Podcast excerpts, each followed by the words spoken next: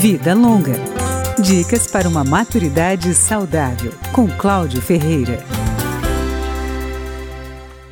É cada vez maior o movimento para que empresas públicas e privadas promovam a inclusão e a diversidade etárias. De acordo com a consultora Juliana Seidel, existem trabalhadores a partir dos 50 anos aptos e saudáveis que não conseguem oportunidades. Ela faz uma analogia para explicar a diferença entre diversidade e inclusão. Uma pessoa é convidada a ir numa festa bacana, né? Então essa festa é diversa, ela convidou várias pessoas, mas será que todas as pessoas são convidadas a dançar? Será que todas as pessoas se sentem incluídas nessa festa? Se sentem à vontade nessa festa? Todo mundo conversa com elas na festa? Bom, aí a gente tem a promoção da inclusão. Promover a diversidade e a inclusão etárias, segundo Juliana, não traz somente ganhos para a imagem ou a reputação da organização.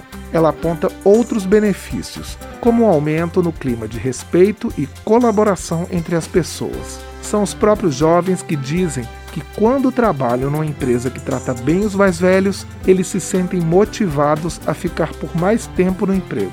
Outra vantagem é o aumento da criatividade e da inovação. Quando pessoas que nasceram em décadas diferentes trabalham juntas, elas percebem que perspectivas, valores e crenças diferentes também geram um maior aumento de ideias, né?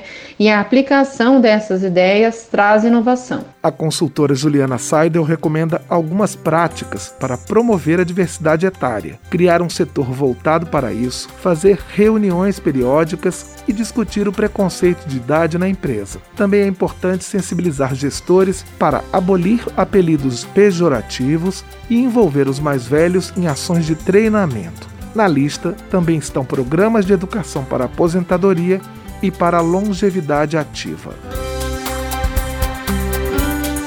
Vida Longa, com Cláudio Ferreira.